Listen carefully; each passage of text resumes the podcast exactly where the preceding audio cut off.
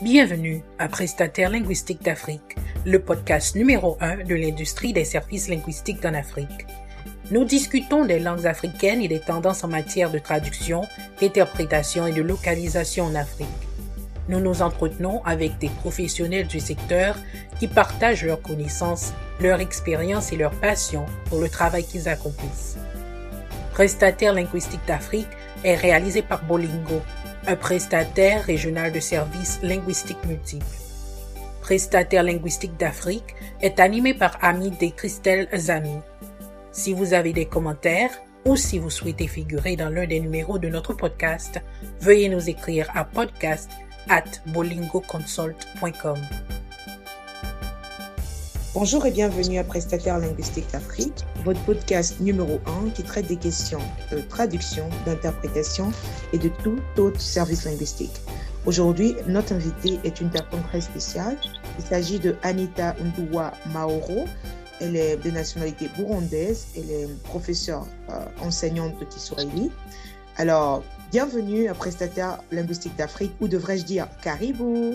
Alors, pourriez-vous vous présenter aux auditeurs, s'il vous plaît, et partager avec nous quelques mots de salutation en Kiswahili Oui, merci beaucoup de m'accorder la parole. Et comme tu m'as déjà présenté, je m'appelle Anita Ndwa Mahoro. Je suis de nationalité burundaise. Euh, comme vous venez de me poser la question de vous présenter quelques mots de salutation en Kiswahili, il faut d'abord savoir que en Kiswahili, les salutations diffèrent d'une personne à une autre selon son âge, son titre, etc. Et par exemple, il y a une salutation qui est destinée aux adultes et aux gens honorés seulement. Et cette salutation, c'est shkamo. Et c'est une personne qui salue un adulte ou un genre ou une personne honorée. Il, elle dit shkamo et la personne doit répondre marahaba. Et comme je viens de le dire, l'inverse n'est pas acceptable.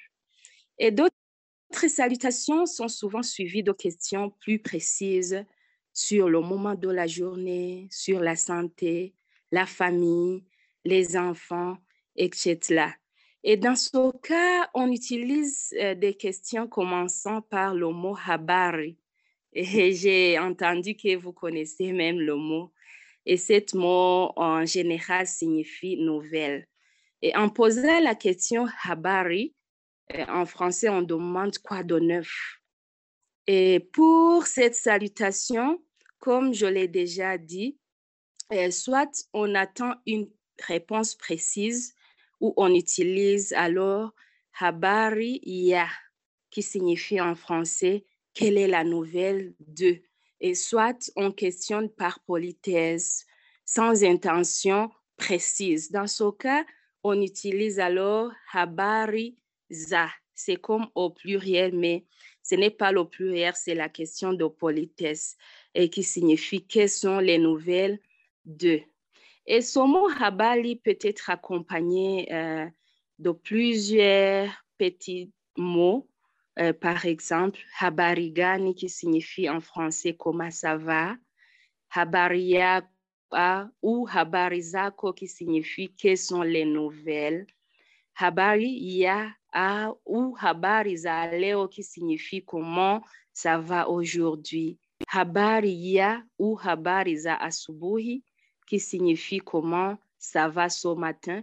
Et dans ce cas, vous entendez que leo, asubuhi, mchana, jioni, qui sont accompagnés par ce mot habari, euh, signifie les moments euh, de la journée.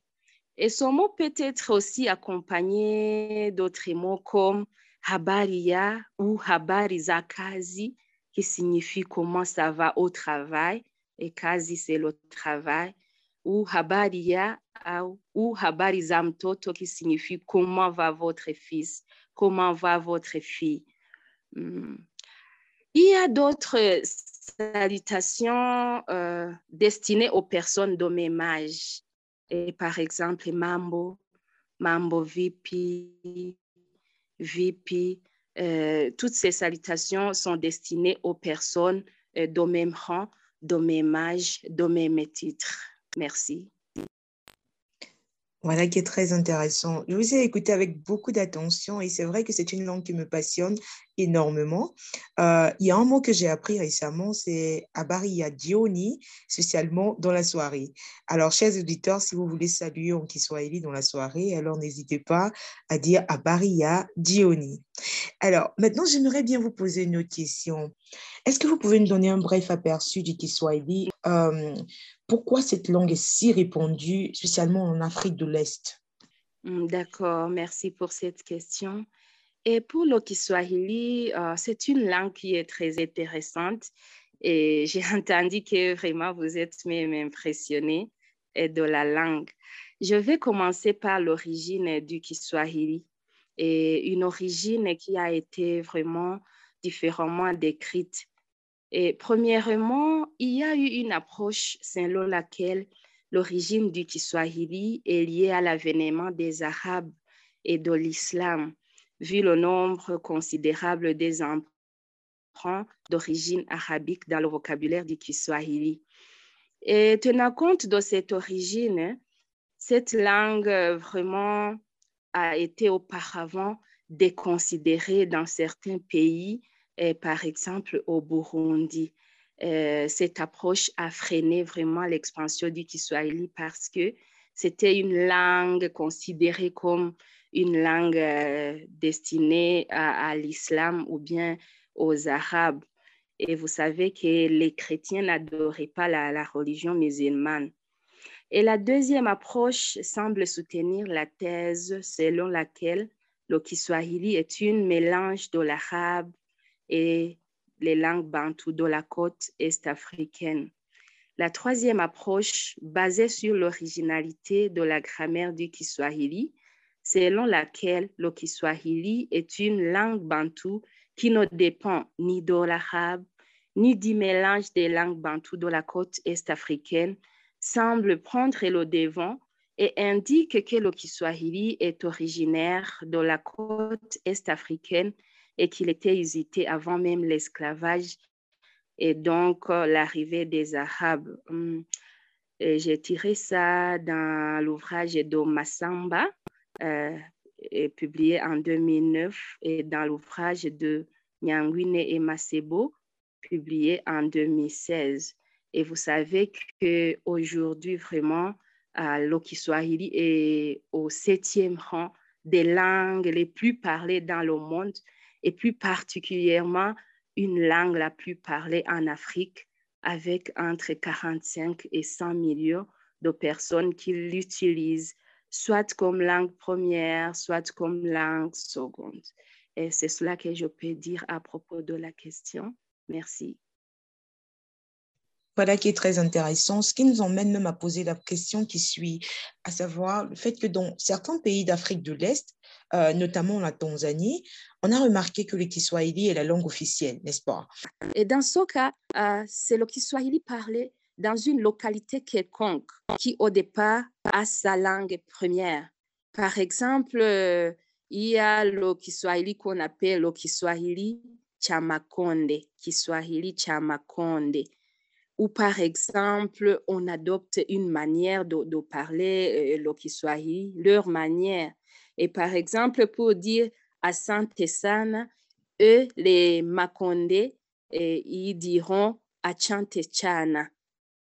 Il y a aussi le Kiswahili cha Kinyakyusa.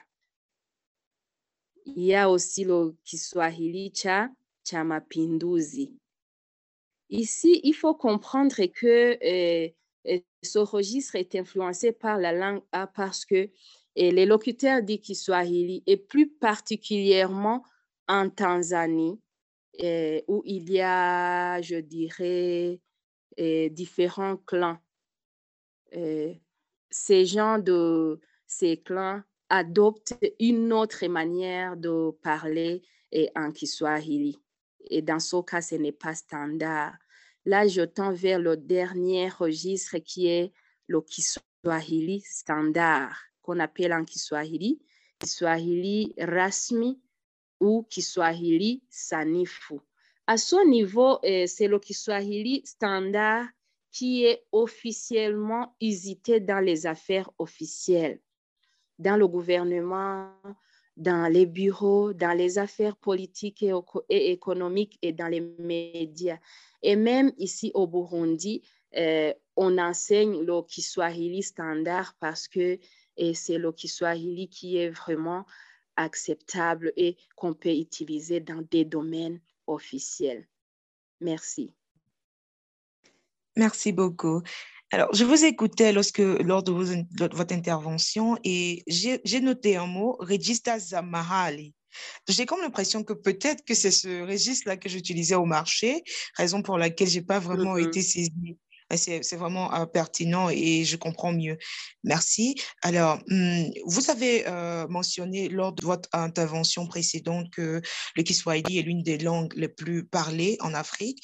Et en effet, comme vous l'avez si bien souligné également, on estime à plus de 100 millions de mmh locuteurs euh, des personnes qui parlent cette langue.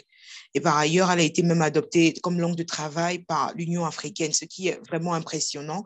Et qu'est-ce que, selon vous, qu'est-ce qui, qu'est-ce qui justifie, qu'est-ce que lui vaut cette reconnaissance? Ah, Merci pour la question. Euh. nous savons que les langues africaines sont partout, partout dominées par les langues européennes et surtout, surtout en Afrique. Et de ce fait, ce qui fait la force de cette langue, c'est parce que avoir une langue africaine parlée et comprise par des millions de personnes est une réussite, je dirais, pour les Africains dans le but de sauvegarder la culture et l'identité des Africains. Car vous savez que la langue et la culture sont comme deux faces d'une même pièce. Ce n'est pas donc étonnant que les décideurs cherchent à tout prix à valoriser cette langue et à la promouvoir partout en Afrique. Le Kiswahili est certainement l'une des langues les plus faciles à apprendre car elle ne comporte pas de sons bizarres, imprononçables pour un français, pas d'autant comme un lingala. Cette autre langue cette autre euh, lingua franca de l'Afrique, donc je dirais, est, très facile de, l'apprendre. Et il serait possible que tous les Africains, je souligne, l'apprennent et aient une langue africaine commune. Je pense que c'est cela vraiment qui fait la force de cette langue, qui est vraiment parlée par un nombre considérable de locuteurs dans le monde. Je te remercie. Merci également à vous. Et là, vous êtes en train d'attiser en fait mon envie d'apprendre le Kiswahili. Alors, quels sont les avantages à traduire vers une langue comme le Kiswahili?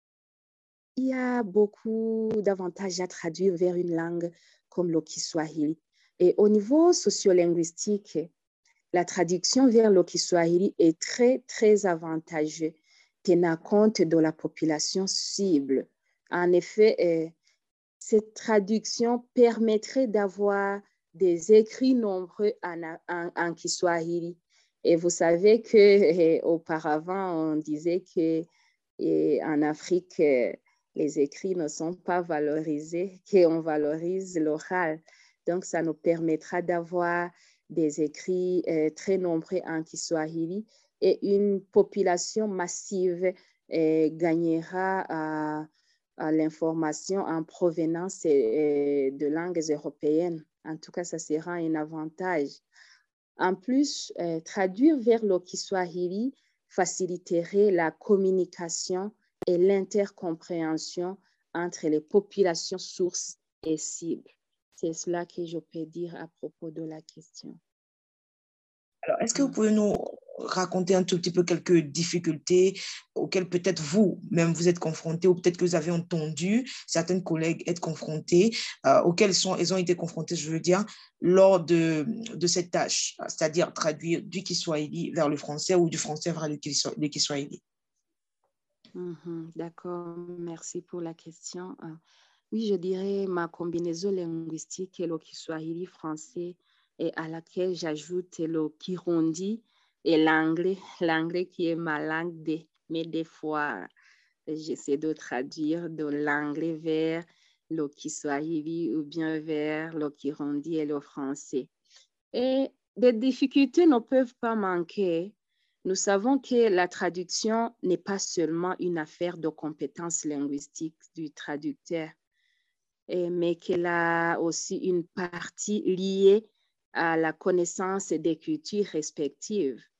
Et dans ce sens, la traduction signifie plus que le transfert des mots, des phrases ou des articles de la langue source à la langue cible. Et dans ce cas, elle signifie aussi le transfert de contenu d'une culture à une autre.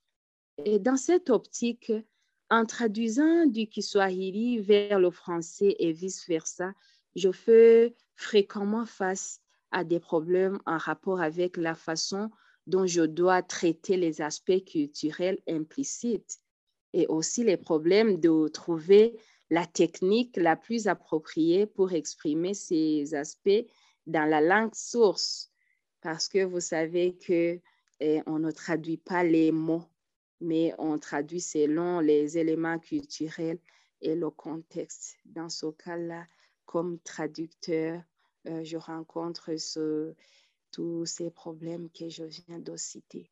Merci.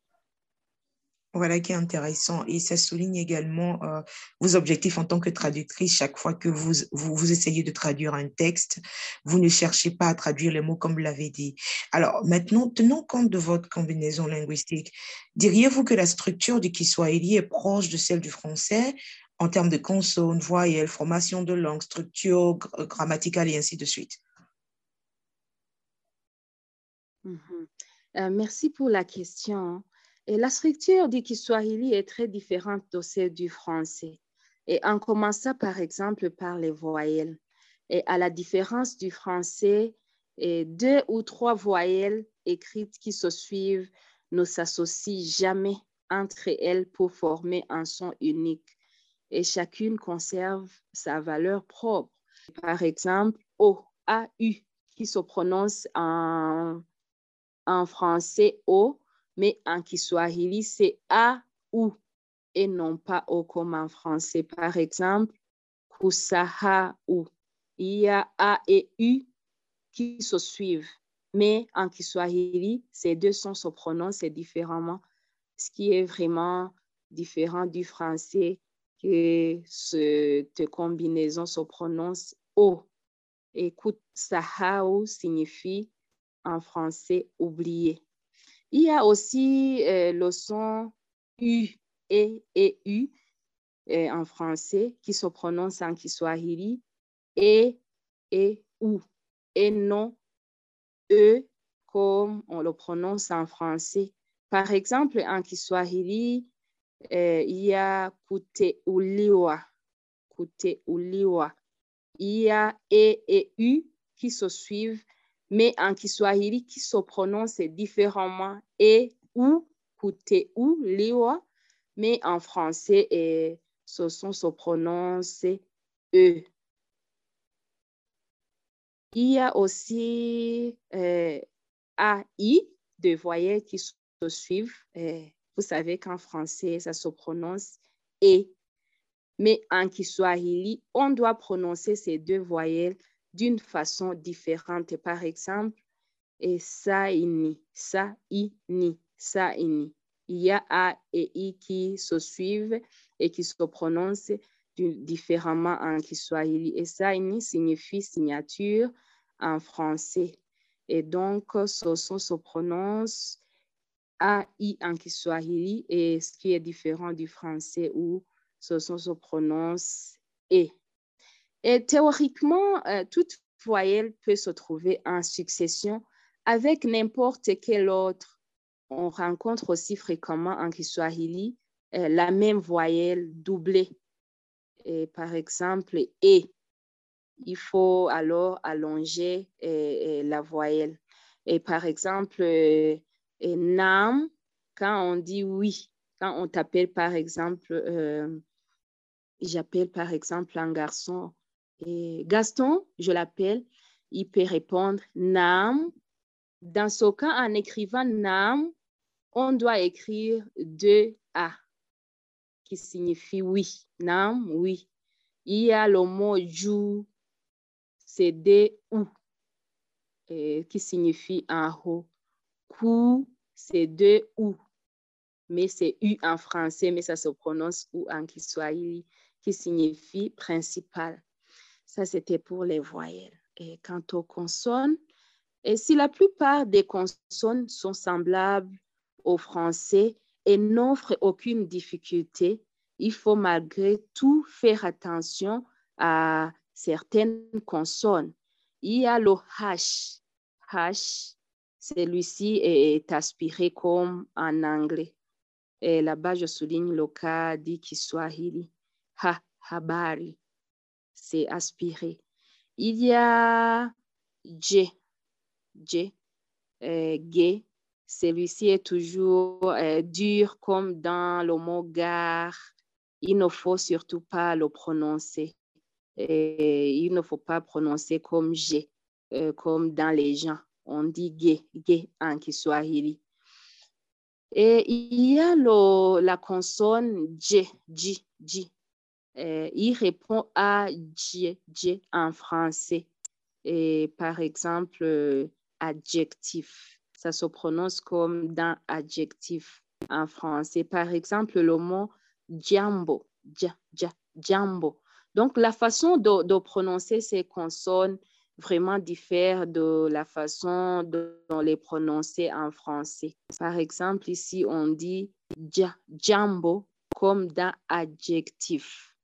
Et djembe, djembe, une houe.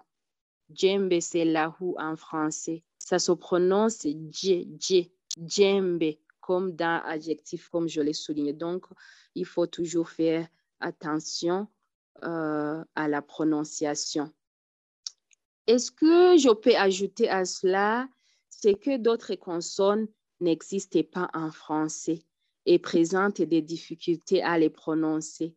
Et par exemple, il y a le dit Kiswahili, qui est certainement le son le plus difficile à bien reproduire. Peut-être que tu constateras cela quand tu prendras la décision d'apprendre le Kiswahili. Euh, il ne possède pas d'équivalent français. C'est un son vraiment Kiswahili, je dirais. Peut-être tu peux trouver, tu peux le trouver dans d'autres langues bantou, mais non pas en français. On peut le comparer par exemple au ing de l'anglais, dans singing, singing. Je peux te donner, te donner quelques exemples en Kiswahili. Par exemple, ngombe, ngombe. Ça signifie une vache. Et vous constatez que le son là vraiment est très difficile à prononcer pour un non-locuteur de la langue swahili. Il y a aussi un autre exemple, ngambo. Par exemple, quand je dis kwenda ngambo, ngambo c'est à l'étranger. C'est donc euh, difficile à le prononcer et ce son n'existe pas en français. Et il y a aussi des lettres de l'alphabet français euh, qui n'existent pas en Kiswahili. Par exemple, les lettres X et qui. Euh, ces lettres n'existaient pas en Kiswahili. Ainsi, euh, c'est en français se prononce Tche en Kiswahili. Donc, leur prononciation diffère. ensuite, il s'observe la séparation des constituants d'un groupe verbal. Pour le français, mais un seul morphème pour le Kiswahili. Ici, euh, il faut être très attentif parce que euh, les phrases Kiswahili diffèrent des phrases, je dirais, en français. Vos points si clairs et détaillés euh, montrent quelque part que la langue est très structurée. Euh, la langue, le, Kiswahili, en fait, euh, lorsqu'on veut traduire pardon, du Kiswahili vers le français, on doit mettre un point d'honneur sur les facteurs culturels. Parce qu'en traduction, c'est un point clé qu'il faut prendre en considération. Mhm. Mhm. D'accord. Et concernant la prise en compte de la culture dans la traduction, vous savez que le but Et les caractéristiques de la traduction sont de promouvoir la compréhension entre différents pays et nations. ici, je peux dire, euh, par exemple, quand on traduit pour la population kenyane et la traduction de certaines phrases comme comment t'appelles-tu diffère de la traduction euh, pour les Tanzaniens parce que leur manière de dire diffère d'un pays à, la manière de dire diffère d'un pays à un, autre, tenant compte des facteurs culturels. Par exemple, au Kenya, quand on, dit comment t'appelles-tu, quand tu traduis pour euh, une personne du Kenya, tu peux dire en Kiswahili, unaitwa nani, pour ne pas dire qu'elle va comprendre, mais euh, le Tanzanien comprendra mieux au cas où tu traduis en, disant Jinalako ni nani, parce que c'est cela qui est euh, fréquemment utilisé en Tanzanie. Ainsi, euh, le Kiswahili a certains mots propres à la culture des Swahili et des fois, c'est très difficile de les traduire. Et à titre d'exemple, le mot jando.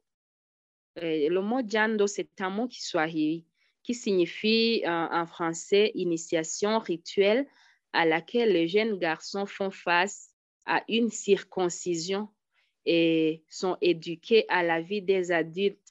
Ici, je ne traduis pas, mais j'essaie d'expliquer. Ce mot, donc, n'a pas d'équivalent en français parce que cette pratique culturelle n'appartient pas à la culture française. Merci. Merci également à vous. Alors, il apparaît que très peu de traducteurs de ou vers le Kiswahili se plaignent de la technicité des textes, euh, comme c'est le cas souvent dans certaines langues africaines. Alors, moi, je me pose des questions. Pourquoi c'est le cas? Et est-ce que vous pouvez me donner un exemple de terme technologie, par contre, qu'on ne retrouve pas euh, facilement en Kiswahili ah oui, je peux te donner quelques exemples de termes technologiques qu'on retrouve difficilement en Kiswahili parce que vous savez que dans n'importe quelle langue, il y a des fois où tu trouves des termes techniques et euh, très difficiles de trouver leur équivalent euh, dans la langue cible.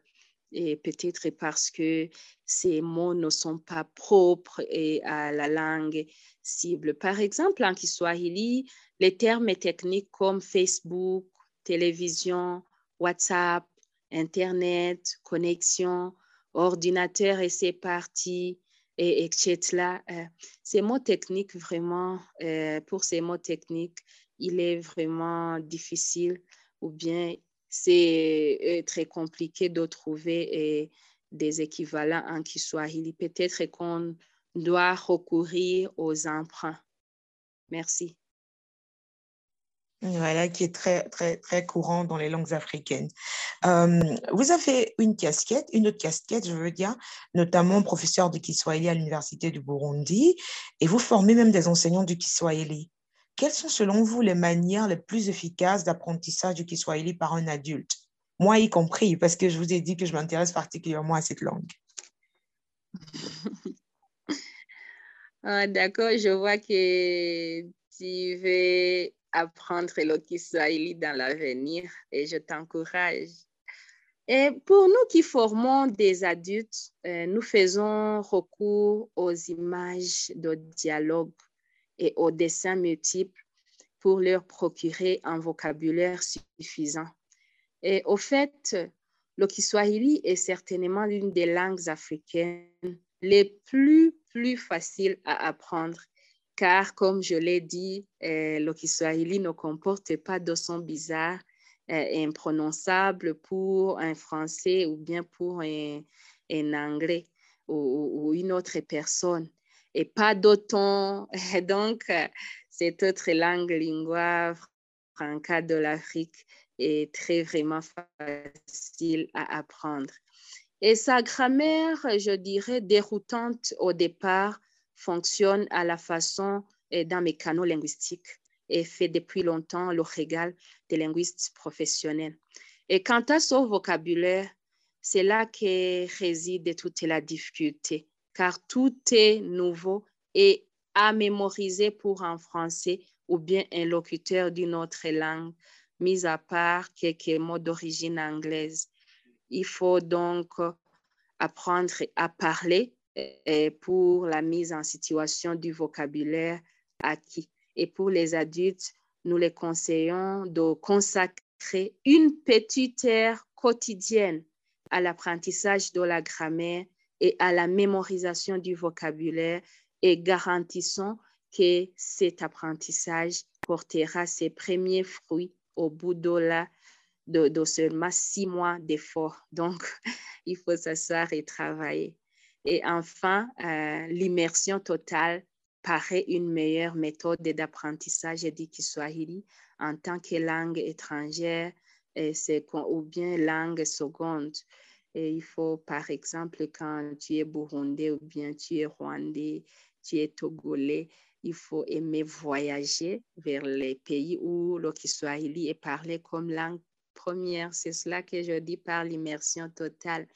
Il faut faire du commerce et du tourisme et tout cela peut faciliter, par exemple, à l'usage contextuel des mots. Merci.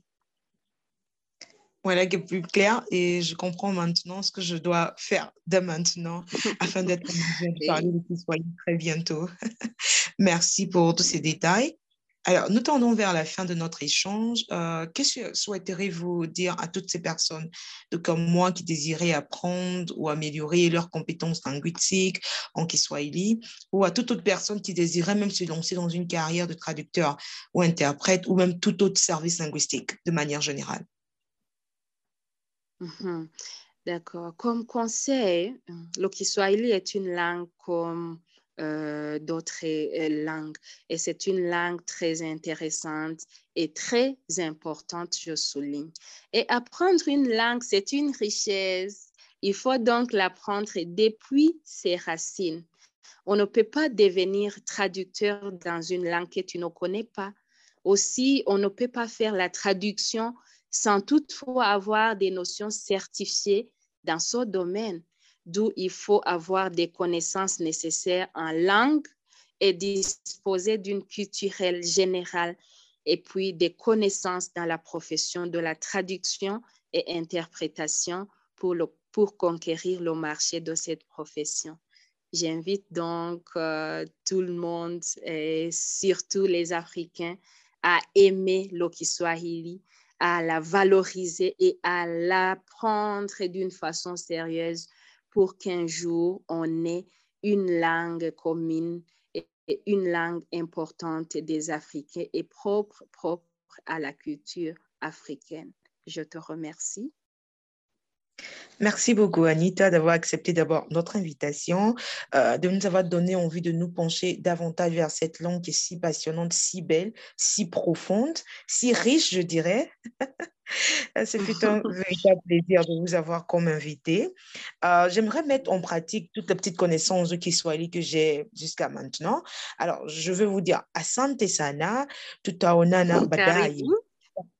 Je fais ça. Euh, merci beaucoup. Donc, euh, je suis enseignante du Kiswahili. Au cas où tu veux apprendre le Kiswahili, même en ligne, on travaille, on enseigne.